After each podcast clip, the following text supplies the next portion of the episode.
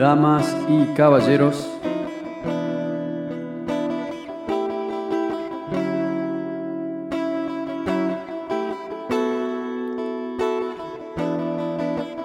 Bienvenidos una vez más al Expreso Estelar.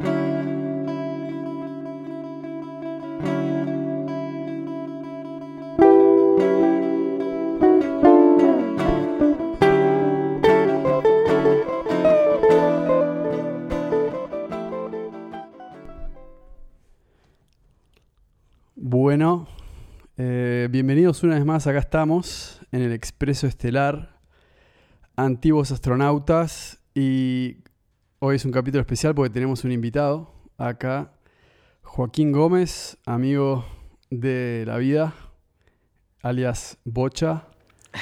¿Qué haces, Bocha? ¿Qué hace? Buen día. ¿Cómo, cómo andas? Muy bien. ¿Todo bien? Sí, sí, sí. Bueno, em, nada, qué sé yo, lo primero que, que quería hacer acá para la gente que, está sintonizando es contar un poco de vos. ¿Qué me puedes contar de vos? Eh, Puedo decir que tengo 33 años ahora. Eh, trabajo mucho. Soy una persona que le gusta mucho el deporte. Eh, sobre todo los deportes que tienen que ver con el estado medio meditativo, tipo la escalada. eh, o entrenar, entrenar mucho la calistenia. Eso ahora estoy con, con mucho interés por eso. Eh, y soy una persona muy curiosa. En general, me interesa mucho la historia, las artes, eh, la ciencia, la lógica, la psicología y el arte, obviamente, mucho. Y en los últimos años eh, moldeé un poco mi forma de vivir con, con eso. Y tengo una familia muy linda también. Ahí va, eso. Nunca está de más eh, mencionar eso también, boludo. Pero, pero, bueno, bastante interesante todo eso que me decís. Y, y nada, como que una pregunta muy interesante es, para mí es como, ¿cómo? Porque justamente esta sección que es antiguos astronautas, Ajá. hablando un poco de estos fenómenos raros, Sí. que obviamente me parece muy interesante hablar con vos, porque me acuerdo cuando estuvimos en el sur la última vez que empezamos a hablar de distintas cosas, y sentí que, que, que teníamos un poco la misma sintonía con Che. Y como dijiste eso de la curiosidad, como hay gente que es como que le llaman este tipo de temas. ¿viste? Sí. Como que hay gente que le llaman este tipo de cosas, y bueno, yo sé que a vos te interesa, entonces por eso me interesaba traerte acá, ¿viste? Como para, para ver un poco, y, la pregunta es esa, ¿cómo, ¿cómo llegaste un poco a esos temas? Tipo, Y mira, mi viejo en un momento eh, empezó a hacer documentales. Estaba trabajando para una serie así de que hacían documentales. Y armaron un episodio, una, una temporada, digamos, que se llamaba Latinoamérica Historias Perdidas. Entonces viajaron por toda Latinoamérica buscando historias locales folclóricas o mitológicas y también siempre relacionadas al fenómeno ¿no? ovni. Y entonces en cada lugar entrevistaban cosas muy locas y tengo todo un recuerdo de toda esa producción.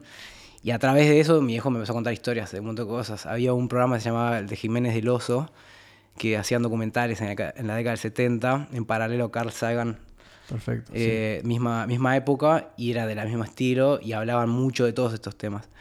Y entonces a partir de eso me pareció muy, muy interesante todo este mundo medio onírico, si querés, ¿viste? Como algo Sí. potencialmente eh, posible, no se sabe, pero potencialmente está la, la- la posibilidad de que sea real. Y eso añade un elemento más mágico al día, ¿viste? 100%. Entonces como que también un poco eso. Bueno, bueno, ya de por sí esa intro ya me parece. Ya está, boludo. O sea, porque recién estábamos ahí hablando un poco de, esta historia que me estabas contando en Chichen Itza. Y, un poco para no perder esa, esa, eso que me estabas contando, como que. Nada. O sea, por lo que yo puedo entender es eso. Como que recién te mencioné que estuve en Yucatán y me empezaste a decir, uh, no sabes la historia que tengo yo ahí. ¿Entendés? Es como que siento que un montón de gente le puedo hablar de ese lugar y no va a tener ni puta idea de dónde queda y- y no les importa. Y de entrada te lo digo a vos y ya me empezás a hablar que estuviste ahí, va, y terminamos hablando de ovnis. Así que nada, quiero seguir hablando de eso. bueno, quiero seguir hablando de eso. básicamente estaba con una exnovia en, en Chichen Itza y logramos tener un tour nocturno privado, solos, a la noche en unas pirámides que están muy cerca de Chichen Itza, que no están abiertas al público, que todavía tienen color. Que es muy loco eso, porque es decir, que no están gastadas todavía y están todavía bastante cubiertas y no están trabajadas.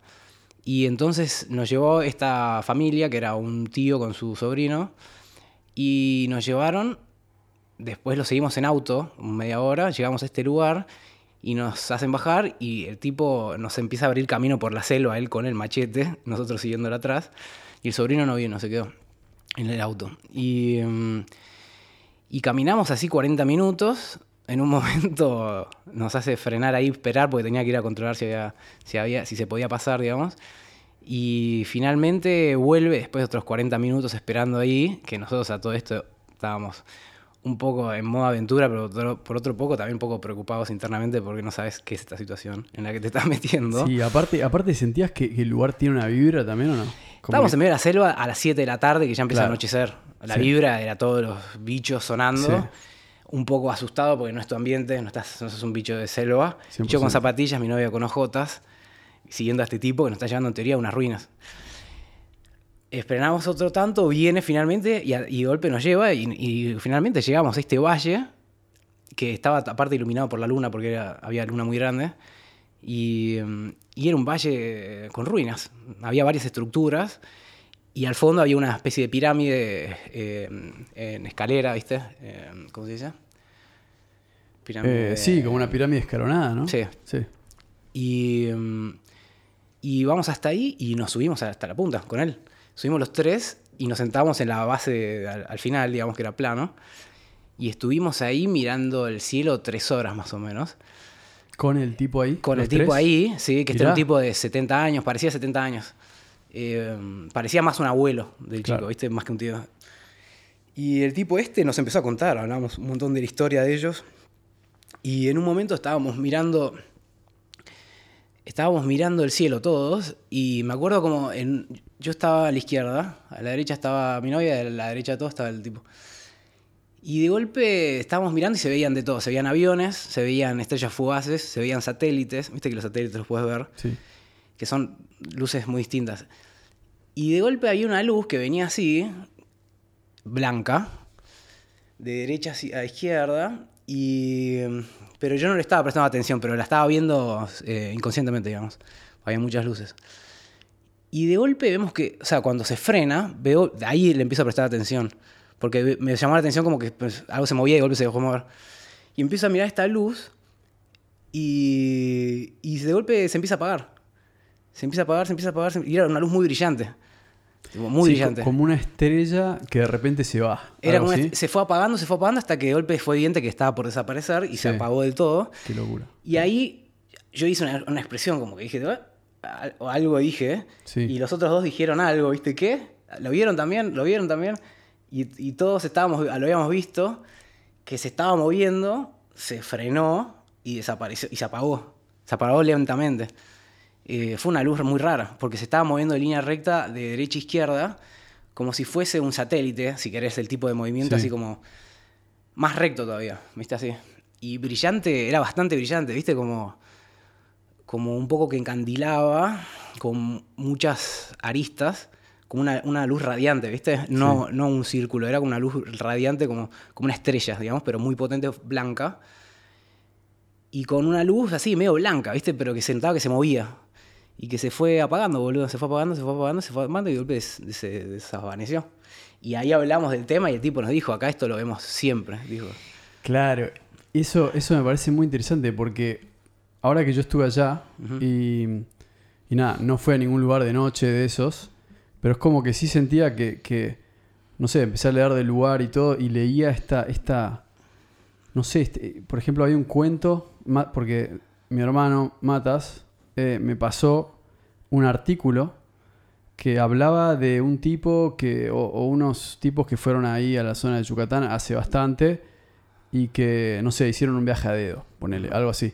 Y que también se encontraron con, no sé, en una noche o no sé dónde, eh, una especie de, de bruja, ponele, o algo así, que apareció y empezaron a hablar y, y- y ella les, les decía algo como, eh, como sí, porque esta es una región en la cual históricamente han venido como muchos pueblos de otros mundos a este lugar, ¿entendés?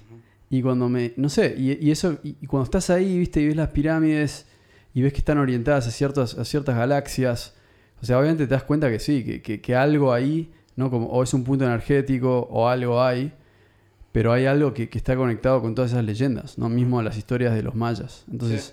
Por eso cuando decís que el tipo dijo que eso es común ahí, es. Bueno, hay, hay otra eh, interesante, si querés te cuento brevemente, que se llama el Valle de las Siete Luminarias, que es un valle que está constituido por estos siete volcanes que tienen una distribución muy similar al cinturón de Orión. Y en uno de los volcanes eh, hay un agua de color roja que se tiñe de color un par de veces al año y de ahí hay una, está asociada una figura mitológica a ese lago, que es un lago volcánico. Pero además hay un, far- un granjero que vive ahí, en ese valle, que eh, cosecha verduras gigantes. Esto es tipo, hay fotos. ¿Y esto dónde es?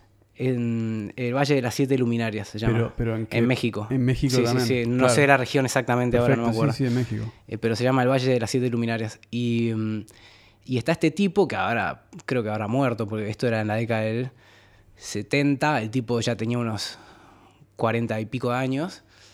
Eh, será grande ahora, bueno. Y, pero había una familia ahí y ellos cosechaban verduras gigantes. Había tipo lechugas de dos metros y medio, eh, zanahorias de un metro y medio, eh, cebolla tipo de dos metros. Y esto está el chabón y está en el libro Guinness, de hecho. Claro. Y el tipo, bueno, lo fueron a entrevistar, ¿no? Sí. Y él es un místico. El Claro, tipo tiene un péndulo Sí.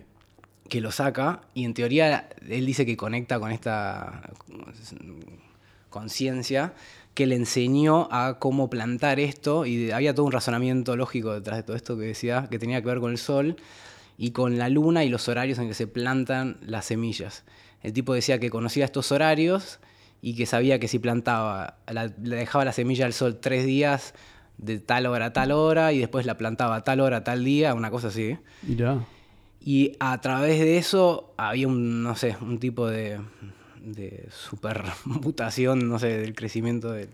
Claro, como De las fruta, verduras. fruta, verduras gigantes que- Verduras. Que, no están llenas de químicos. digamos. No, no, no, esto era todo una cosa en teoría, o sea, natural a hilo, es el tipo en la del 70, un granjero bastante Sí, eh, rústico, el tipo. perfecto. Pero con sí. toda esta cono- con este conocimiento de, no sé. Eh, sí, esa es otra que me había acordado, que siempre hablábamos mucho, del Valle de las Siete Luminarias. Sí, no había escuchado ese lugar, pero sí sé que, o sea, por lo menos, ¿a Teotihuacán fuiste? No. Pero lo tenés. Sí, sí, sí, me encantaría ir. Pero no, no fui todavía. Porque para mí ese lugar es como que cuando llegas a México, estás ahí, no sé, llegas a la ciudad, viste, es todo un quilombo, ciudad gigante.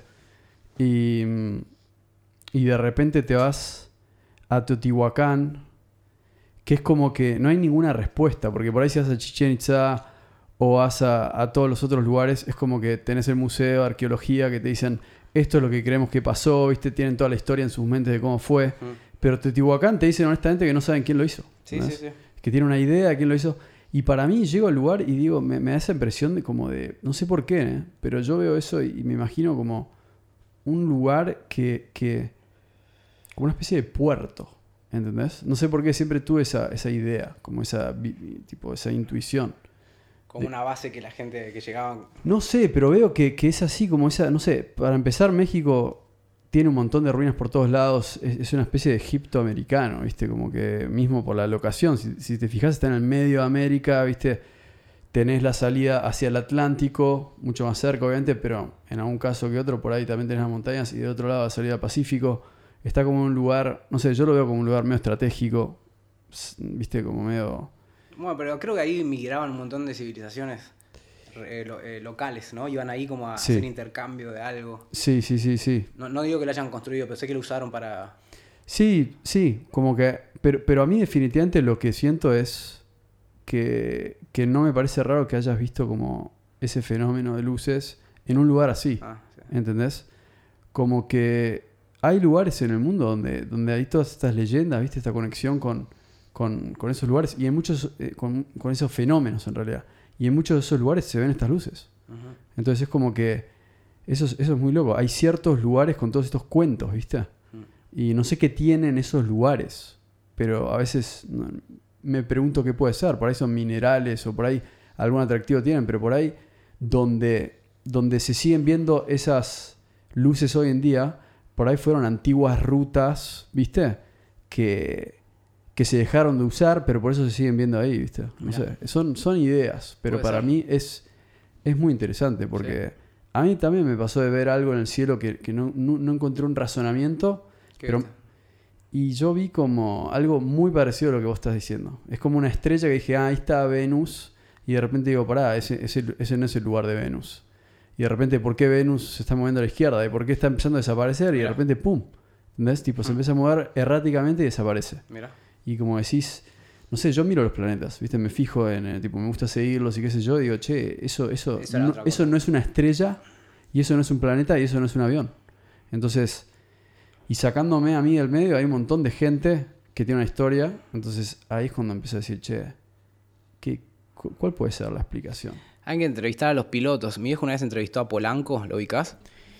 No. Es el que el piloto que estaba manejando el avión en Bariloche Ah, sí. en la década del 90, creo que fue. Ahí va, sí. Eh, y el tipo estaba por aterrizar en Bariloche. ¿Está grabado? ¿Puede ser?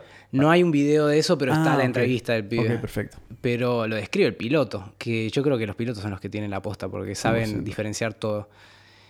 Y el tipo dice que hay un apagón en el aeropuerto, en la ciudad de Bariloche, en toda la ciudad creo que fue el apagón. Sí. Y el tipo entonces está haciendo tiempo para, para aterrizar y de la torre le dicen de golpe, le avisan que hay un, tiene una luz. O el, que, hay, que lo sigue alguien, que lo sigue algo. Y, y entonces ya está el doble punto de, de- de testigo. Después está el Perfecto. piloto que lo vio y está el de la torre que está De abajo. la torre. Y lo ven los dos y este chabón dice que era una especie de gelatina verde, una especie de esfera medio alargada, me parece que la describe, que se posiciona cerca del avión y el tipo dice que la ve como que tiene una membrana que parece que respira, como que late, o algo así, dice que Wow. late, no pero que le, le da como movimiento, de- casi como un ser vivo, ¿entendés? Pero que- Perfecto. y esta cosa la, la llega a ver a, una instancia que describe esto. Y los colores, todo. Y, les- y describe el verde esmeralda del lago Mascardi. Del lago Mascardi, así, así lo describe. Eh, esmeralda de ese color. Y, mm, y el tipo de golpe dice que él está haciendo una maniobra, que no sé cómo la llama, que es como para eh, ganar altura, por lo que recuerdo. Entonces es una especie de espiral, viste, subiendo, digamos. Y entonces el tipo anticipa que va a hacer tipo un giro ahí, ¿entendés? O que va a estar yendo para ahí con el avión y esta cosa de golpe va y lo espera ahí, donde el chabón va a terminar de hacer la maniobra, Se ¿entendés? anticipa. Como que se lo anticipa. Y, y está así un tiempo, boludo, y el pibe estaba re nervioso, lo cuenta. Y en un momento, no sé cómo termina, que desaparece, que no lo ve más. Eh, pero el chabón lo describe y te dice, volvió, y lo vieron de la torre de control, y lo vio este, Sí. y, el, y el otro, los dos, ha- habla Polanco. Dio mil entrevistas, esto, si lo puedes contactar, el pibe Sí, sí, eso es muy interesante porque hace poco Pato me pasó un video de, mm, de un piloto hablando de que, de que vieron una luz o un ovni o lo que sea eh, de aerolíneas. Y, y yo pensé, no sé si es este mismo caso. Eh, por ahí es otro. es, es- es de en qué año. Yo pensé que era ahora, tipo hace poco. Pero la, la imagen parecía de este año. o- Sí, parecía tipo... Ah, entonces por ahí pasó. Y, claro, por ahí pasó de vuelta. Y, y después, entonces empecé a investigar esto de la ruta, viste, Bariloche, porque no era la primera vez que, que fenómeno ovni por en esa zona. Y empecé a leer los comentarios abajo de un video y hablaban de ese episodio que vos decís y de que uno tenía la teoría de que justo en ese momento que hay ese apagón, como que, o, o alguien, no sé cómo desarrolló la teoría de que esa nave, que, que en alguna, creo que hay una represa, ¿no? No muy lejos de Bariloche. El chocón. Pues, ah, este- claro, este es el caso del chocón, el que yo estoy diciendo. Que, que alguien creía que, que también vieron una luz o algo, justo en el momento que se pone arriba se apaga la- toda la energía. Mira. Entonces alguien había desarrollado la teoría de que creían que venían a chupar energía, ¿ves? Con sus naves, a chupar energía de ciertos lugares. Y, cuando, y, cuando, y cuando escuché eso dije, che, es, es- tiene mucho sentido. Porque yo pienso y digo, viste, en el fenómeno tipo ovni, siempre está la idea de, no, nos, nos vienen a contactar, viste, Eh, la, la- la- la idea de que son buenos, primero, de que vienen porque son reinteligentes y quieren no sé qué. Y después la otra es que son malos, viste, de que nos vienen a matar a todos. Que para mí, por ahí son dos extremos, viste, pero ahora de que vengan a chupar energía de ciertos lugares, me parece mucho más, en mi Sí, sí, experiencia, más como algo que yo puedo relacionarme. ¿no? Es como que digo, che, nosotros hacemos lo mismo. Es como algo que no me sorprendería que vengan a hacer eso, ¿no? Sí, es toda una, como una conversación de, ¿viste? de un tema muy abstracto, porque al no haber tantas tantas evidencias así tangibles, ¿viste? Es como... Hablar un poco más cerca, no sé si Ahí. estoy tomando, porque se- Estoy son muy lejos por ahí. a ver. Ahora, ahora, ahora. ¿Se escucha, no? Sí, ahí está mejor, ahí está mejor. Mira, el cable ese, James me pegaría en la cabeza. ¿Cuál? Ese cable, perfecto, agarrar y ponerlo allá, mira. Porque así no se te caga el... Engancharlo tipo ahí, viste, arriba de cualquier lado. Ahí va. Claro que queda ahí. Así no... A mí el psicópata de un pibe con el que laburaba me Todo- volvió loco ¿Sí? con ¿En los cables. Y yo soy maniático de los cables, ¿eh? En los estudios, viste, Ah, ¿en serio? los cables tienen que estar súper prolijos, viste, porque te agiliza mucho el trabajo. Ah, mirá. Da una sensación de más orden, los- la gente se relaja más, trabaja mejor, Claro. funciona todo mejor el estudio. Y los cables, aparte, por, una por un tema de, de- de- de producción, logística de inmediatez, eh, tienen que estar todos bien catalogados, porque rápido. ¿Eh? Claro, esto es un desastre. No, no, no, no lo digo por esto, ¿eh? No, Pero digo, pero sí. pues, entonces tenía, yo encima, encima de todo esto, yo tenía un jefe que era un psicópata de los cables. Y yo soy un psycho de los cables. Claro. Pero era más. Y me acuerdo que cada vez te rompía los huevos con eso. No sé qué. Claro, para agilizar un poco todo el, todo el proceso. Si no estás como todo el tiempo desarmando tipo algún No, aparte de cosas que de golpe las dejas ya enchufadas para Sí. próximas sesiones. Entonces Ah, después claro, sí. ya tiene que estar todo bien conectado, ¿viste? No, Como- sí, sí. Yo ahora que me estoy metiendo más con este tema me doy cuenta de eso. Es como que, viste, como que voy... Te conviene enchufar siempre todo en el mismo lugar. Claro, me voy incorporando distintas cosas nuevas, como un micrófono nuevo, viste, tratando... Y entonces empiezo a prestarle mucha atención a, a todo Claro. ese tema, viste, bueno, che. Agilizar el proceso, ¿viste? Porque si no, sí. armar, boludo, estás tipo... Sí, Estás perdiendo tiempo con esas cosas. sí, sí. sí. Pero, pero bueno, volviendo un poco al tema, o sea, sí, a mí esa teoría de que vienen a, a- a sacar algo, eh, podría ser, ¿viste? Como que... Y eso explicaría también muchas otras cosas, por ejemplo, por qué no aparecen o por qué no interfieren, ¿viste? No sé. Pero definitivamente cuando dijeron eso dije, che, es- es- es- ya sé que es un comentario medio al azar en YouTube hablando de un video, pero me gusta la teoría de ese pibe. Pero, pero sí. eh, o sea, es- ese tipo de histo- historias son, son interesantes. Y, y vos debes tener un montón, boludo, ¿no? Y, O sea, ya ver- me tiraste varias. Sí, sí, digo, sí, tenés- depende de dónde. Me vienen en mente a, a mí cosas que me parecen interesantes. Por ejemplo, hace poco estuve en La Ola, esto hace poco, hace dos años en realidad, estuve en La Ola en Córdoba, que es una, una formación de roca que se usa para escalar y está en, un, en el medio de la nada, digamos. Hay una estancia que puedes alquilar para acampar ahí, es el único camping que está en la zona. Y es una. es como una. hay como una especie de anfiteatro hecho en roca. ¿viste? Hay como formaciones rocosas y que forman una especie de vallecito. Se escala toda esa parte. Y ahí estaban los comechingones. Los niños Sí. comechingones. Y está todo, hay un registro arqueológico que puedes ver ahí. Sí, Está ahí, eh, yo no sabía. Fuimos a escalar y está lleno de morteros. Sí. Hay, una, hay un sol como chingón que está en una piedra.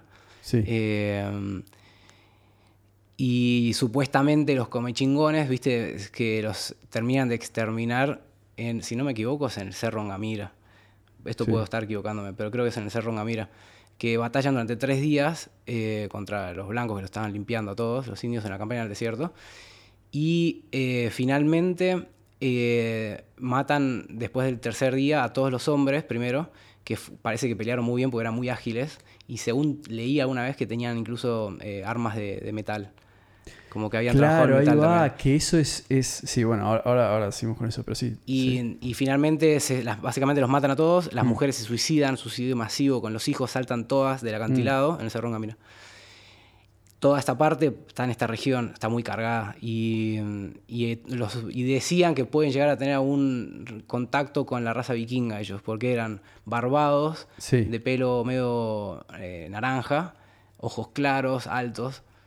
Eh, no, no como el estereotipo de nativo Claro, sudamericano. claro. Eh, que, que bueno, es- eso también me hace acordar algo que vos me dijiste hace no tanto tiempo, que en un momento empezaste a ir como a una biblioteca o no sé qué era, qué ibas a hacer acá. Ah, no sé si se puede hablar. sí, sí, sí, me acuerdo. si te acordás de eso. Sí, sí, sí, era una biblioteca. Pero, pero no sé qué mierda era exactamente. Pero en un momento hablaban de, de Tiwa- Tiahuanaco, ¿no? Sí, Tiahuanaco. Tiahuanaco. En Bolivia. Y eso se relaciona, o sea, ha- hay una teoría que los comichicones vienen de esa, de tipo, un, un Ah. posible imperio tiahuanaco que, que, que se cree que eran blancos, o, descendientes vikingos, o, o nórdicos Sí, en sí, realidad, sí, ¿no? sí, sí, con otro tipo de... Sí, como con rasgos así. Entonces es como que esa conexión. Es verdad, es probable. Sí. Y es probable, yo creo que es probable que en algún punto en el pasado, no sé a qué se lo eh, atribuyo, pero para mí seguramente hubo contacto anterior al que pensábamos, porque la gente era mucho más inteligente de lo que nosotros creemos para mí. O sea, la navegación la, la explotaron y eran grandes navegantes, entonces yo creo que podrían haber llegado tranquilamente. Y en ese caso, si llegaron y los contactos deben haber sido muy extraños, porque son muy distintos. Y, y no, me, no me parece una locura que le hayan asignado a alguien extranjero un rasgo de, de un dios. Pero igual no estoy descartando la otra teoría, de que, tipo, de que también hayan sido realmente, hayan venido de, de otro, del Sí. cielo. O hasta pueden haber pasado las dos cosas. Las dos cosas, quién sabe. Sí. Y yo creo que igual si es como que fueron, si hubo un contacto que no fue extraterrestre, antes del que nosotros creemos, igual está hablando de una etapa de la historia que igual olvidamos. Así que es, es- igual de importante, ¿entendés? Por ejemplo, la leyenda de México de Quetzalcoatl, de que algunos dicen, si, vamos a ver, si pones, eh, no sé, alienígenas ancestrales en HBO, obviamente van a decir, Quetzalcoatl fue un alien, un extraterrestre, la serpiente emplumada, viste que en realidad vino con una nave y parecía una serpiente con plumas, parecía un dragón. Entonces en Asia también lo vieron, viste, y era un dragón. Y otra gente que dice, no, Quetzalcoatl en realidad era un tipo que vino con un barco de Atlantis que se hundió, o mismo de Europa, viste. Pero las dos son iguales de interesantes, Sí, de alguna sí, manera, sí. porque están hablando de que la historia que nosotros creemos, no, no, Ah, no, ¿viste? ¿Sabés qué me hiciste acordar? En Argentina, no, no muy lejos, eh, no sé si cerca de Bahía Blanca, ¿dónde era? ¿De Córdoba? Que tipo hay- Tandil Hay una cabeza, Sí. hay una cabeza de un vikingo de piedra en una ladera, en un monte, Sí. hecha de piedra, bastante grande, tendrá tipo dos metros, ponele. Hecha toda Sí. de piedra, un pedazo como, no te digo la olmeca, ¿viste? Pero un buen pedazo de cabeza de piedra, Sí. tallado que parece un vikingo. Acá, ¿eh? Mm. Lo- Te lo busco ya, mirá. Sí. Eh, no me sorprende tanto porque también están esos eh, dolmenes, o no sé, Sí, sí, menires, dolmen- menir, sí. menires. Eh, así que toda esta región también tiene, tiene potencial de eso, digamos. De no estando lejos, tan, tan lejos de, de, de las sierras de Córdoba. eh, o, o de- puede haber sido un lugar importante también. Mira, esta es. Pampa de Achala. Cabeza padre liqueño. Eh, Pampa de Achala queda. Esto es. Eh... Mira. Eh, y la cabeza es una tremenda cabeza.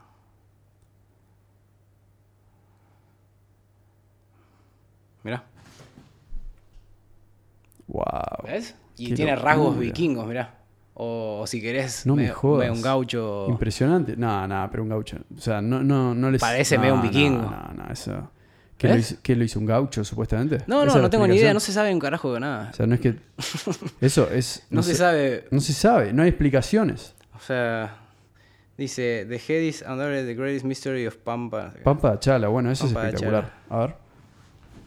Eh, Eso lo voy a anotar porque es un y esto tema- es acá, vas en auto, estás en. Claro, pero, Pero eso es lo loco, como que. ¿Cuántos lugares en el mundo hay que de repente tenés algo cerca que no hay una explicación? Es como que están todos Acá lados. en Argentina está lleno, ¿eh? Está lleno. Después está el círculo, ese lo, lo viste, la laguna que tiene un círculo. Eh, No. Esto también está cerca, pero es muy difícil llegar. Yo vi un pibe que se mandó ahí. Estás loco. Esto es en Córdoba, el Pampa de Chara. Queda. Ah, vas en auto. Eh, y eh, es acá, las afueras, y básicamente lo encontraron por Google Earth. Es una laguna circular, perfecta, circular, y adentro tiene como una luna, digamos, una forma circular, como una especie de isla del mismo material que todo lo demás, que es pasto, es una especie de, pasto de- de agua, en forma de círculo y que gira. Esta cosa está suelta, ¿entendés? Es como que va suelta, ¿entendés? Sí. Y empezaron a ver que en las fotos de Google Earth cada vez la foto era distinta, entonces se dieron cuenta que esa cosa es tipo... Está girando. va girando, ¿entendés? Mirá. Y la fueron a buscar a este lugar. ¿Cómo se eh, llama ese lugar? eh, mira, Pampa de Chara está en 10 horas y media. Eh, no, igual te, te recomiendo ir a Pampa de Chara, el otro es imposible. Pampa de Chara, o sea, vos fuiste. ¿Vos viste No, estas no, cabezas? no, no, Ah. no, no las vi. Las conozco porque lo vi una vez, pero. Bueno, pero el otro para, para saber dónde queda. El otro, y vos ponés, eh, mirá, es la laguna circular con una isla misterio. Bueno, Claro, así Laguna. se encontrará. circular Argentina. No, aparte es, eh, mirá, el ojo lo llaman, la isla circular que se mueve sola en el delta del Paraná. Esto es acá nomás. Qué locura. ¿Viste? Qué locura. ¿Lo viste? No, pero Mirá, es esta. Mirá. Entonces siempre hay como una luna creciente en el dibujo, ¿no? Y O claro, algo así. exactamente. Eh, Sí, o sea, eso, eso plantea la, la idea de que dónde estamos, ¿viste? mirá, esta, esta es la foto real. Sí, sí, no, es espectacular. Pero bueno, nada, no, no me parece tan increíble en realidad. Es muy difícil llegar y después No, bueno, está bien, pero no hay sa- nada. que hay un pibe que van a hacer un documental. de por ahí está, eh. está bueno para mandar. yuyos así de grandes. Por ahí mandás un dron. Claro, pero Sí. tenés que igual, está lejos, ¿eh? Ah, está- que está, bien está en la loma del delta, orto. Sí, tipo sí, sí, está adentro, adentro, adentro. Tipo, el pibe que lo ve que llegan, yo no lo haría. ¿En serio? Te juro. ¿Vos no lo harías? Yo no lo haría. Por cómo vi lo que era. Dije, ¿Qué no. tan difícil es? Sí, tan difícil. Pero boludo, vos escalás. te No, no, me pareció muy incómodo. Una vez, te cuento así rápido, con Kakuri y Nico Stana nos pasó Sí. una muy graciosa, no tan graciosa en realidad, pero muy rara. Fuimos a escalar a la vigilancia, que queda acá a las Sí. afueras de Buenos Aires. A la noche volvimos, primera vez que íbamos a este lugar, entonces no lo conocíamos tanto. Cometimos el error de quedarnos hasta tarde escalando y a la vuelta dijimos, tomemos el atajo. Sí. Mal eh, error idea. de Er- error principiante. principiante. Y entonces el atajo era en vez de dar toda la vuelta, subir y volver por la ruta que habíamos hecho, era del mismo lado donde estábamos escalando, había toda una gran bajada de montaña, de monte, con arbolitos ah, que parecían chiquitos, o viste, pero árboles, mucho fardo, hay mucha cosa, viste, mucho árbol marañoso, Sí. pero parecía más accesible, pero eran varios metros, por ahí 500 metros, 600 metros de esto, y después salías a la ruta y volvías caminando desde la ruta. Esa opción parecía más fácil que dar toda la vuelta para arriba, que era bastante largo. Finalmente terminamos de escalar y dijimos, vamos, vamos por acá. Yo digo, como vos quieras, le digo, o sea, si, te, si estabas para hacer esta, vamos por acá. Sí, sí, vamos, vamos, me dice. Bueno, empezamos a bajar y nos empezamos a dar cuenta que esto era bastante difícil. Muchas, era imposible avanzar a un momento que había tanta vegetación, tantos árboles, tantos árboles, tantos arbustos, que parecían, ¿viste? Esos que están, que crecen como en, en la pampa, ¿viste? Que, que parecen como medio de África, Sí. ¿viste? Sí. Como esas cosas así. Sí. Y empezamos a avanzar así hasta que este de golpe en un punto me dice, boludo, no se puede avanzar más. Después de haber hecho media hora de esto. Ya estábamos adentro. A todo esto vas descendiendo, entonces vas perdiendo altura. Entonces ya la opción de volver es cada vez más difícil, ¿entendés? Más incómoda porque ya está, aparte oscuro, no se ve nada, no volvés a subir, ya está, ya estás bajando. Y este quería volver a subir. Se dijo, no, se paralizó, dijo, volvamos, volvamos. Digo, ¿estás seguro? Mira que dijimos que íbamos a venir por acá. No, no, no, eh, boludo, no se puede avanzar. Es verdad, no se podía avanzar. Estábamos avanzando con la capucha puesta, la mochila adentro y golpeando así, ¿entendés? Rompiendo Mirá. el coso para avanzar. Porque no se podía avanzar. Y yo no me había dado cuenta, si no, no lo hubiese dicho ni en pedo. Pero ahí está lleno de eh, la víbora esta, la La yarará. crucera, yarará. Claro. Yo no lo pensé. Tuvimos, Claro. unos- tuvimos mucha suerte, Sí. porque nos mandamos por todo esto así que caminamos. Al final habremos caminado 40 minutos de esta buena paja. Pero de cuando terminamos, eh, claro, por eso este se quería dar la vuelta, me dijo, no, boludo, yo decía porque acá hay Yararás. Y yo me había olvidado, si no, ni jamás hubiésemos hecho eso. Y terminamos al final todos eh, con la ropa destruida, porque las remeras, todo eso. Y Claro. cuando llegamos, que ya era tarde encima, ¿viste? Estos pies, algunos se habían preocupado, ¿viste? Y, che, ¿esto dónde carajo está? Y llegamos y cuando contamos por dónde habíamos bajado, los pies no nos creían. Me dijeron, nos decían, es imposible que hayan bajado por ahí. Nos decían así. Digo, miralo a él. Digo, Kakuri tenía, yo tenía un pantalón largo, Kakuri estaba en short, tenía todas las piernas parecidas, se las habían gileteado con un cuchillo. Y, y no lo podían creer. Nadie habían dicho, son los primeros que, que bajan por ahí. Caminando, no fue escalar esto, fue caminar eh, incómodamente por un lugar. Por una especie de. No, no llega a ser bosque, pero es como un. Es como una especie monte. de tupido monte, ¿entendés? Es monte Impenetrable. impenetrable. Sí, de hecho, y- el- los pies lo llamaban el El impenetrable. impenetrable. Sí. Y, sí, y es verdad que, que el delta, o, sea, muchas regiones que hay por acá, Eh, eh, o sea, uno se imagina, uh, sí, como todos estos campos, ¿viste? Donde. Y en Es una meseta, Es, es una- es- es una meseta. Es el alrededor de una Es, meseta. es eso realmente. Es como que una vez que empieza a crecer, se vuelve impenetrable. Y tenés Claro. todo. Mucho más impenetrable de lo que uno se imaginaría. Así que Mira, sí, tiene eh, sentido que por ahí llegara a esa. Bueno, a ahí lugar. encontré una punta de lanza. Una punta de lanza. De lanza, te lo juro por mi vida. Eso fue ahí, Eh, bajando esto de la. fue cuando el segundo día que fuimos acá, mirá, es este lugar. Eh, ¿Y qué será esa lanza? mirá, le saqué una foto y lo mandé a un grupo que, De de, arqueología. de arqueología. Eh, Viste que ahí está lleno de cuevas, es como que una formación rocosa. Mira, es como, ves, es tipo así. ¿Ves la piedra? Esto es una meseta Sí. y en la, casi en la parte de más arriba de la meseta cambia el tipo de piedra y sale este tipo de piedra y se arman todas estas formaciones y vos escalás acá. ¿Esto es más o menos en la zona de Balcarce? Sí, Sí, perfecto. y esta parte de acá tiene todas cuevas acá abajo. Entonces eh, ahí te pones para hacer un picnic también, porque es la sombra. Sí. Son todas cuevas naturales. Eh, y está buenísimo para las sombras. Y ahí obviamente había indígenas, porque eso es una. un- se ve, era un punto medio sagrado, ¿viste? Porque Perfecto. no hay nada y de golpe está esta meseta, ¿viste? Sí, sí. Y, eh, y, en- y encima están todas estas cuevas, perfecto, ¿viste? Entonces yo iba atento, ¿viste? Yo iba atento y como que me fijaba en las cuevas y, ¿viste? Empezaba que me voy a mover las piedras, no sé qué. Y, y de golpe estábamos haciendo la pausa para comer y aparte creo que le dije, eh, mira, le digo, o él me había preguntado, ¿qué haces? ¿Viste? Estoy buscando por si hay algo. Y después de un rato le digo, mira, tipo como que agarré algo que para mí, por lo que vi, porque era una especie de, de grieta horizontal así, ¿entendés? Que paralela al piso. Pero ya estábamos dentro de una cueva, ¿entendés? Pero acá de golpe había un espacio así. Y metí la mano ahí y vi algo que de acá parecía una, una punta de lanza. O que después me di cuenta que era de lanza. De piedra igual, ¿eh? Y lo agarro y era tipo, parecían joda, ¿viste? Como así, tac, tac. Y le digo, mirá, boludo. Y lo vimos ahí y tenía toda la pinta de ser una punta de lanza porque estaba trabajado simétricamente. Y le saqué una foto y después se la mandé al grupo y me dijeron, todo sí, es una pu-". yo pensé que es una punta de flecha, me dijeron, no, es una punta de lanza por el tamaño, es más grande. Eh, y esos ahí es que estarían los indios Pampa, me parece. Claro, ahí va. Interesante eso, ¿eh? Sí, Eh, Una punta de lanza de piedra. sí. Perfecto. Sí. Y acá tengo algún instrumento, mirá. Este es una herramienta. A ver. Esto es una especie de mortero. Se agarra así, vas a ver. Sí, para los que están escuchando, acá Bocha tiene una colección de piedras abajo de la mesa en la cual estamos grabando este podcast.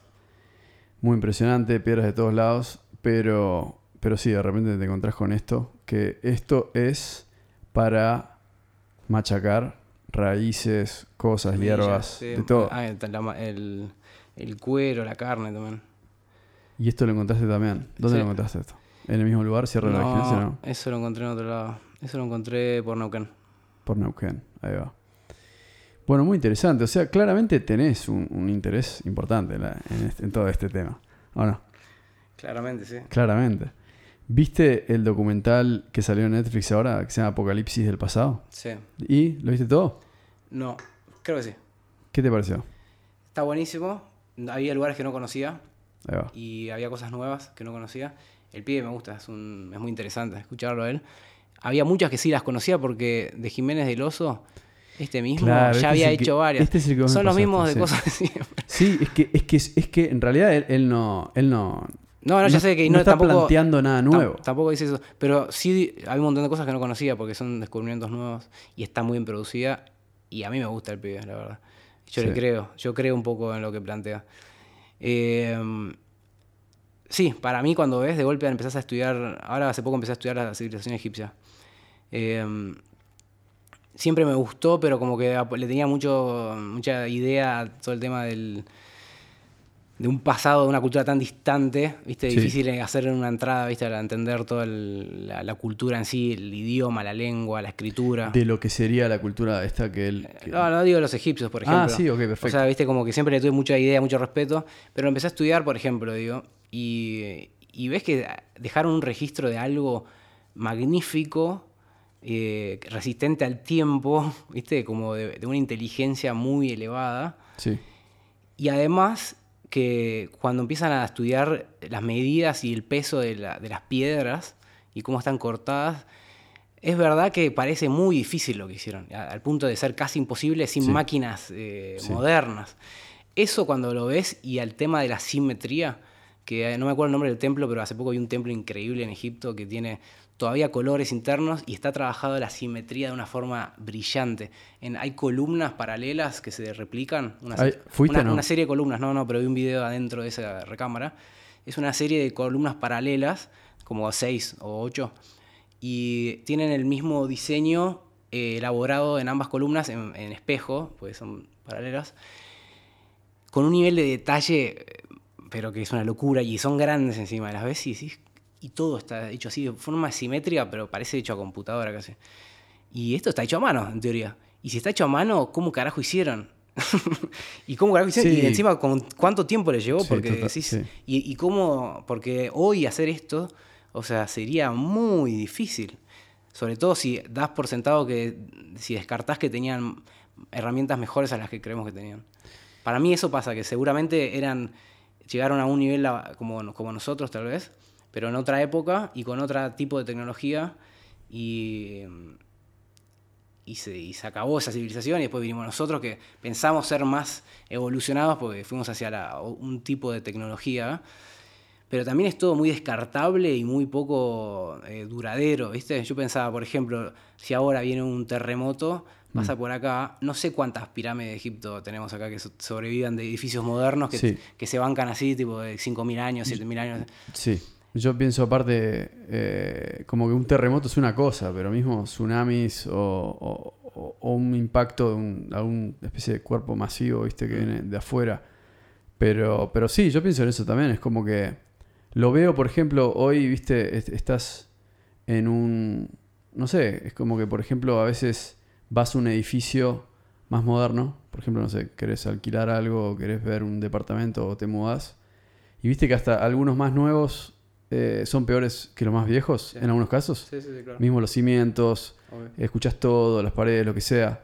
Entonces eso ya está hablando de que hasta mismo dentro de nuestra cultura, que tampoco es tan, tampoco abarca tanto de lo que es el tiempo, es como que ya mismo dentro de nuestra propia sociedad vemos que, que algunas cosas que hacemos hoy son más chotas que hace 20 años. Imagínate Claro. hace 2000, o Por sea, eso, eso te demuestra que puede ser que lo, que lo del pasado en algunos aspectos es mejor, ¿no? Mm.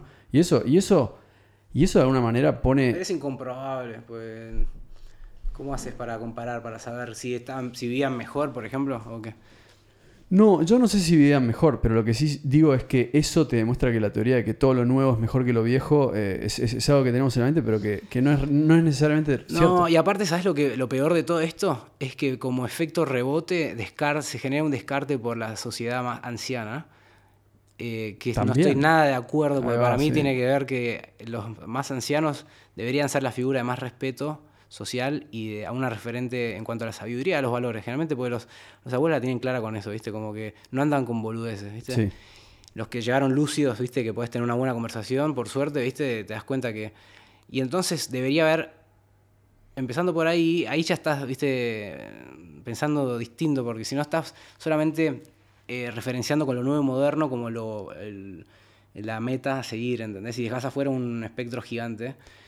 Eh, Sí, sí. Yo estaba pensando en eso también, hoy. Y le preguntas a los Sí. más, los- los- las generaciones menores, eh, tienen este mindset, pero mucho más eh, veloz y mucho más ra- rapaz, ¿viste? Como ni pierden tiempo en cosas que, ¿viste? No le ven el. Es como que, no, chao. Sí, pum, sí, sí, sí. Sí, la palabra rapaz ¿Viste? me gustó. La sociedad rapaz.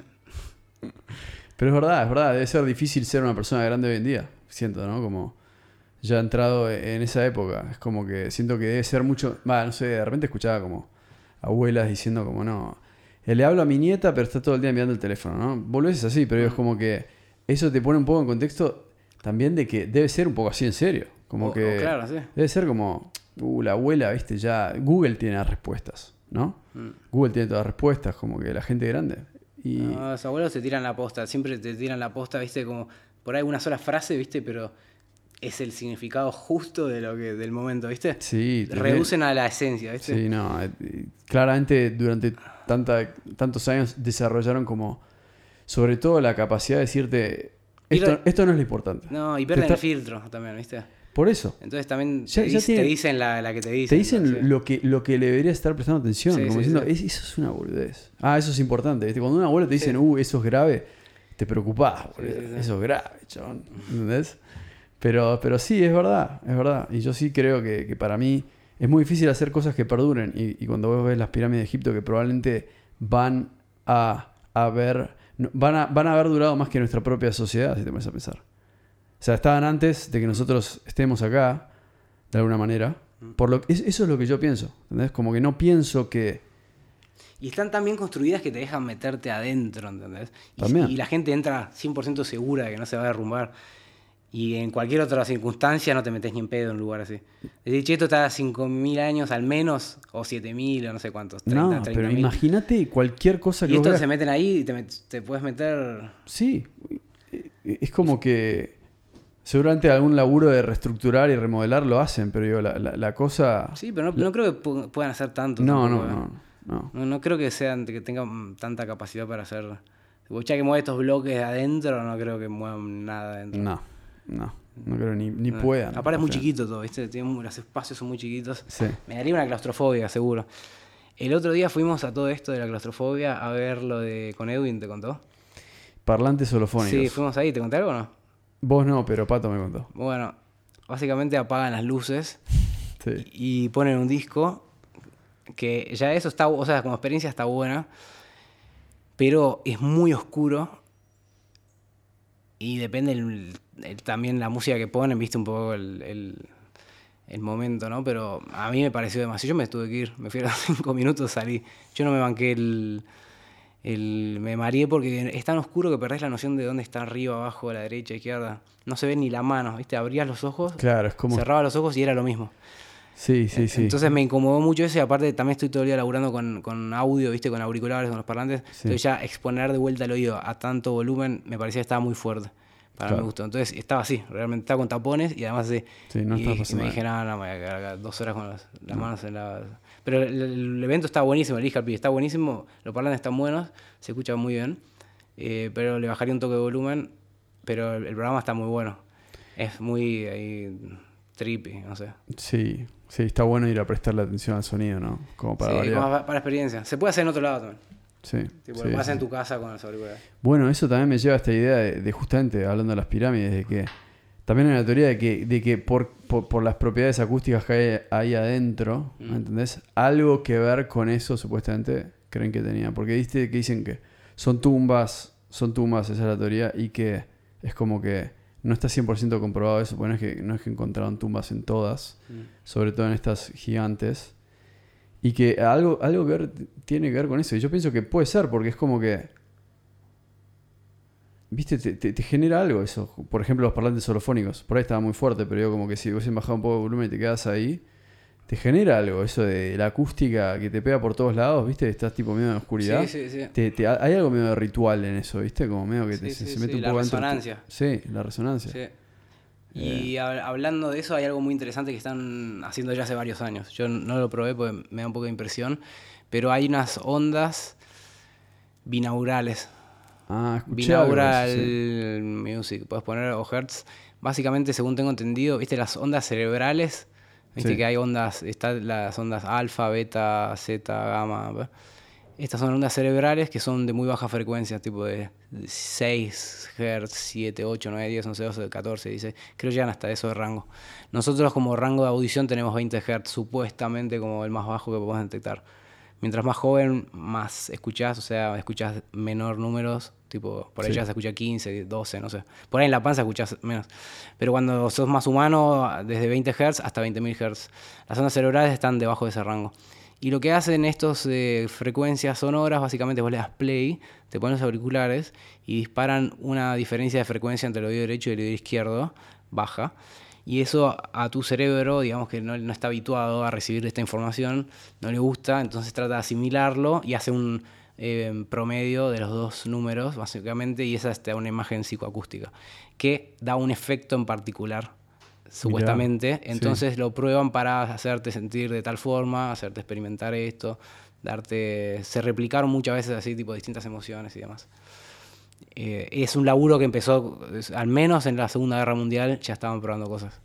eh, de, con frecuencias sonoras. Claro. Para claro. generar emociones en particular. Sí, sí, y después está, eh, hay una teoría de, de la frecuencia, ¿cuál es? La de que, ¿cómo es? 380, una cosa así. cuatro- No sé. o vi- 382, una o, sea, ¿cuál es la frecuencia que usamos más común por ahí? 440. 440. Ah, sí, la teoría esta de la alemana, no sé Sí, esa, esa. Yo no sé bien la teoría esa. Esa. Creo Pero- que es que, que los nazis eh, mueven... eh, ¿Es con las frecuencias? o Sí, es sí, con, es la afinación. Bajaron la con afinación la en teoría. afinación. Bajaron la afinación para que te genere como más ansiedad. E- Yo- Esa es la teoría. Eh, o sí, no me acuerdo para el- cuál era la emoción. Si vos decís ansiedad, puede ser. O ansiedad o, o algún tipo de excitación o algo, pero, pero definitivamente generaban en la gente más dependencia cuando el gobierno habla, ¿entendés? Como una- probá con la guitarra, Sí. cambiar la afinación y, y es eso. Viste que hay, hay, Sí. hay afinaciones que suenan mejor en esa guitarra que otras. Lo mismo pasa con una orquesta. Si vos viste, estás tocando una afinación, hay una afinación que va a generar un sentido, un, son- un sonido más como de, de plenitud, Sí, eh, viste, de espectro, como más amplia, completa, por el tipo de, de, de resonancia que alcanza cada instrumento tocando en esa frecuencia, por el tema, eh, por la forma en que está construido cada instrumento. Entonces, si afinás así, eh, con la guitarra te das cuenta que a veces, viste, con el ronroco por ahí, con la guitarra no lo sentís tanto, pero con el ronroco, instrumentos así más pequeños, de afinación un poco más, más eh, aleatoria a veces, viste, te das cuenta cuando le cambias un poco la afinación, lo subís un tono, lo bajás un tono, lo subís medio tono, sí. de golpe se ajusta en otra afinación y queda perfecto y, re- y funciona mucho mejor el instrumento. Cuando está afinado en una frecuencia errónea, sale un sonido de mierda. Sí, eso Se es muy loco. todo el- Claro, claro, como que, como que. Sí, bueno, y ahí está el tema de las frecuencias. Justamente en el último podcast que vi o que escuché de Joe Rogan con estos tipos, bueno, justamente Graham Hancock y otro tipo más, hablando de, de distintas tecnologías que podrían haber existido en el pasado. Bueno, uno de los tipos que se llama Randall Carlson hablaba de que él ahora estaba laburando con unos tipos, no me acuerdo dónde son, tipo hace cinco años más o menos que vienen haciéndolo, que son tipos que laburan con eso justamente, y que creen, él dice que él sabe que, que distintas frecuencias, Ah, lo de los Maldi- Maldivas. ¿eh? claro, exactamente, que te permiten manipular objetos. Sí, sí, ¿ves? sí. No sé, qué sé yo, pero lo que sí... Bueno, la, la- la teoría funciona porque es verdad que si vos agarras, sacás la frecuencia de un objeto, de esto por ejemplo, y vos pones a, a vibrar la mesa con un parlante, que le mandas una frecuencia, a esta misma frecuencia se va a mover y no se están tocando. O sea, digamos, poner, poner que pones el, micro- haces vibrar la mesa, Sí. cuando vibre a esta misma frecuencia se va a mover más que cuando, se- cuando está en otra frecuencia del tono. Sí, Entonces, con ese principio de, ¿cómo se dice? Eh, sí, de empatía, ¿viste? De frecuencias, cuando creo que es frecuencia empática, sí, no me acuerdo. Pero básicamente que es la misma frecuencia empatada, ¿viste? Cuando toca la misma, vibra por resonancia. Sí. O sea que a partir de eso sí lo puedes controlar y por ahí lo puedes llegar a mover, qué sé yo. Sí, a mí me parece muy loco pensar que, que como que ahora, justo que estabas hablando de esto de las ondas binaurales, toda la, la idea de que emitiendo el sonido en distintas frecuencias generás distintos estados de ánimo, y, o sea que podés usar el sonido para un montón de cosas, entre ellas, por ejemplo, curación, eh, etcétera, música, entretenimiento, lo que quieras. Y, y cómo también, no sé, y eso, y eso a mí me habla un poco de la sociedad de hoy, en la cual estamos seguramente escuchando casi toda la música que pasa, en todo, todo un poco con la misma frecuencia. Eh, Bueno, diste en el blanco. Ahora, por Sí. ejemplo, hasta fondo el trap, Sí, sí, hop, sí, sí. reggaetón, Sí, ¿no? quiero hablar un poco de eso. como- Eh, por ejemplo, tiene un sonido muy característico, ¿no? Sí, 100%. O sea, estoy hablando del sonido, ni siquiera voy a hacer eh, nada de, la estética. el Sí, estilo. sin hablar el, de so- el sonido la mezcla, tipo, suena con esa frecuencia. Entonces ahora te acostumbras de golpe a escuchar las canciones así, que son muy brillantes, ¿viste? Y, y ya, está, ya dentro de poco te acostumbraste. Al principio, ¿viste? Te suena distinto, después ya te acostumbraste. Sí. Y después esperás que suenen todas así. Entonces empezás a, a- a mezclar mucho, se empieza a mezclar mucho la música en, ese- en esa forma. Y están todos escuchando con los, ah, ¿viste? Bueno, depende también el grupo y demás, pero el tipo de, de headphone, de auricular que usás, también condiciona mucho la- el sonido como escuchás la música. Sí, Entonces se está mezclando mucho, ya sabiendo con estos auriculares que tiene todo el mundo, sí. y se hace tipo una mezcla muy mm, distorsionada. A, a mí se me hace como una mezcla cargada, Sí. densa. Como que, y te está tra- transmitiendo una música que es densa, boludo, que, que, que, que te, que te impacta un poco, te golpea un poco. Y esas, ese como hay unos bajos ahí. eh, voy a usar una palabra que obviamente mucha gente va a escuchar esto y va a decir que es un. un- no, no sé, ni idea, no sé qué van a decir. Pero a mí se me hace un poco satánico. Satánico. Un poco satánico se me hace. Ya sé que suena. No sé por qué, ¿entendés? Pero eso viene un poco de que justo hace poco vi en YouTube un video de un festival que hubo en, en Estados Unidos em, de trap, que el, el que lo, el que lo presentaba, no- me olvidé su nombre ahora, pero es un trapero bastante famoso, y se murieron un montón de personas. Y se murieron tipo 10 10 tipos porque, no sé, el público se, se, se- se tiraba uno arriba del otro sí. se asfixiaban y, y entonces un montón de gente empezó a preguntarse, che, ¿por qué en la viste en todas las presentaciones estaba el diablo y qué sé yo y qué sé yo? Yo- y yo digo satánico desde un punto de vista casi Sí. objetivo, te diría, que es que obviamente toda la, toda la imagen era medio satánica, porque bueno, quería poner el diablo ahí, qué sé yo, todas cosas así, pero después el sonido, entonces yo lo asocio con eso, pero es medio como, tiene, tiene como, como que no sé, hay música más, más densa y otra más liviana, pero este, a mí cuando viene esa mezcla, viste, viene como, como no, sé por qué, pero hay algo como que yo, yo- yo- a mí me llega un poco esa, vibración, viste. Te entiendo. Pero bueno, son opiniones, viste, qué sé yo, cada uno la sentirá a su manera. Y eso pasa con la música, ¿viste? Es muy personal, es muy abstracta, pero hay algo de sentido común y de percepción general que entendemos casi todos un poco de la misma forma, pero en base a la cultura. ¿eh?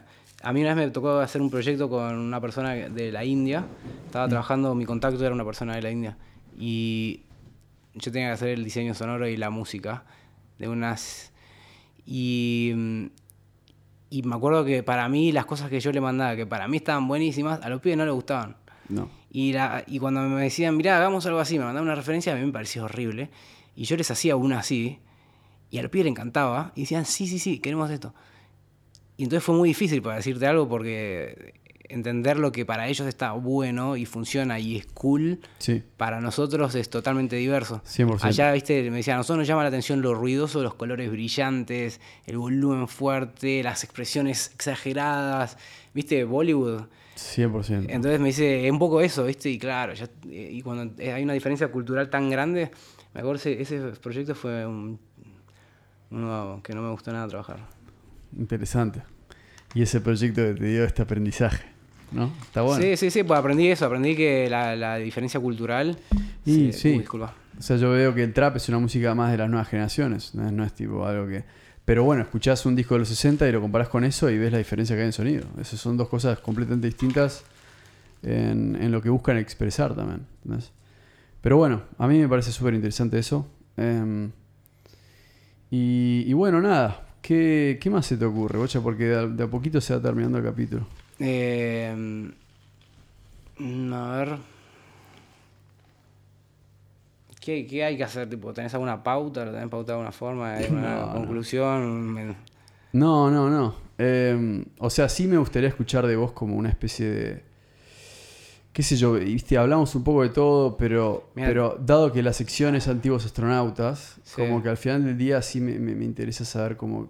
No sé si hay una conclusión, pero cómo, cómo vos ves cómo se conectan todas estas cosas, ¿no? Bueno. Si, si existe la posibilidad, ¿viste? ¿Cómo, cómo Yo ves? creo que, o sea, remitiéndonos a, a nosotros mismos, ¿no? Al ser humano, somos una, una, una, una creación imperfecta en muchas cosas, con un montón de, de errores, si querés llamarlos, por la parte más humana, pero muy perfecta, o sea, perfecta en, en muchos otros aspectos en cuanto a la construcción del cuerpo humano, cómo funciona el cerebro, el funcionamiento de todos los órganos, eh, las células, el comportamiento de las células, nuestros ciclos, o sea, todo. Estamos tan diseñados perfectamente y en un ecosistema que a su vez funciona con toda una lógica interna y con la luna y todo esto.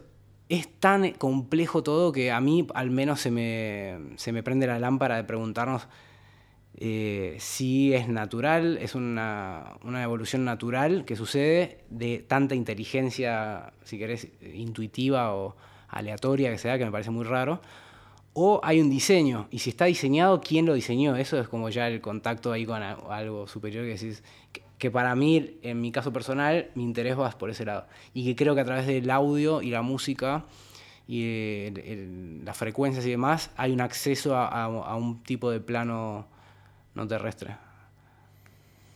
Bueno, ahí va. Esa, esa conclusión. Creo que no voy a poder sumar nada más a eso.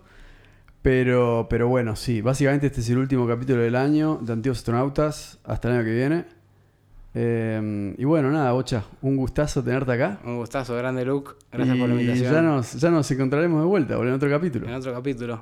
Eh, muy bueno el programa. Eh, que sigan los sponsors. Le mandamos un saludo a los sponsors. Y, y que sigan los éxitos. Que Y, que, siga yendo a pescar al sur. Eso está muy bueno. Hay que, hay que repetir uno de esos viajes. Sí. Bueno, gente que están ahí sintonizados, eh, muchas gracias a todos los que estuvieron escuchando esta sección este año. Y ya nos vamos a encontrar año que viene. Arrancamos de vuelta con más entrevistas y con más información. Por ejemplo, estas cosas de las que habla Bocha en Córdoba me parecen súper interesantes. Así que vamos a arrancar el año que viene probablemente hablando de esas cosas. Bueno, vamos arriba. Nos vemos la próxima. Chao. Muy divertido, che. One thing is clear. You could not Buenísimo, keep a muy spaceship interesante. a secret. Too many professionals with too many powerful instruments are probing the skies these days. Too many journalists could not be